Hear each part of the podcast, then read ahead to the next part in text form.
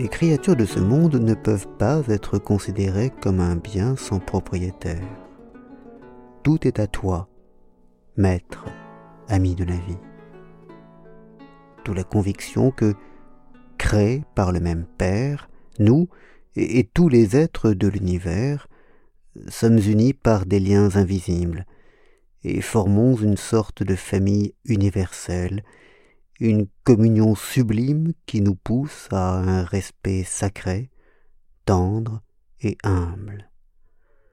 Je veux rappeler que Dieu nous a unis si étroitement au monde qui nous entoure que la désertification du sol est comme une maladie pour chacun, et nous pouvons nous lamenter sur l'extinction d'une espèce comme si elle était une mutilation.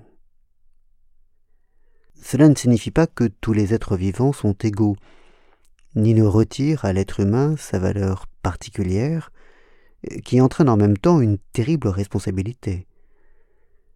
Cela ne suppose pas non plus une divinisation de la Terre qui nous priverait de l'appel à collaborer avec elle et à protéger sa fragilité. Ces conceptions finiraient par créer de nouveaux déséquilibres pour échapper à la réalité qui nous interpelle.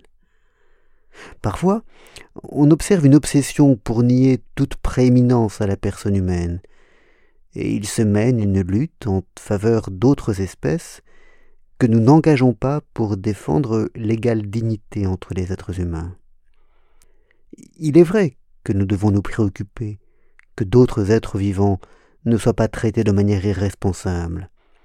Mais les énormes inégalités qui existent entre nous devraient nous exaspérer particulièrement, parce que nous continuons à tolérer que les uns se considèrent comme plus dignes que les autres.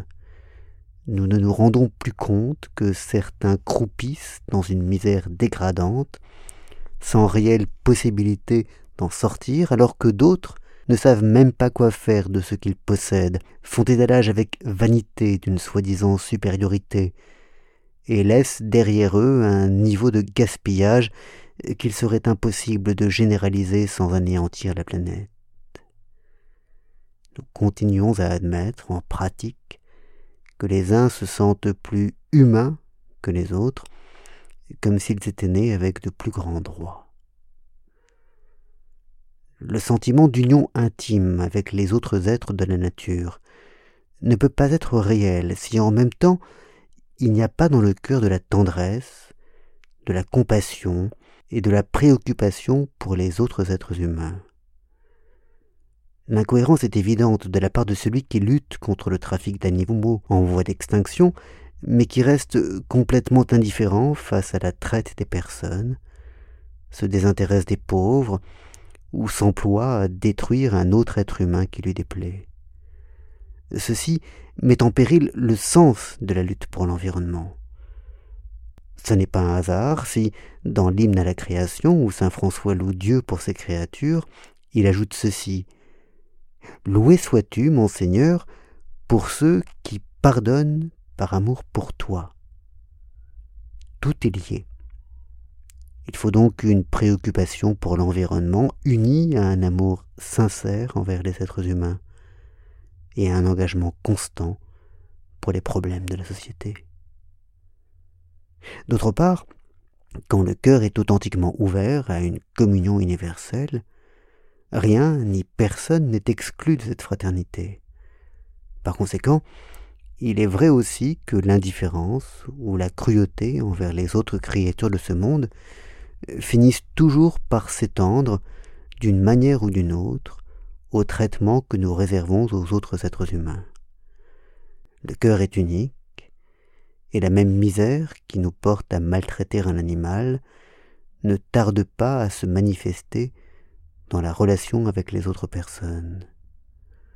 Toute cruauté sur une quelconque créature est contraire à la dignité humaine. Nous ne pouvons pas considérer que nous aimons beaucoup si nous excluons de nos intérêts une partie de la réalité.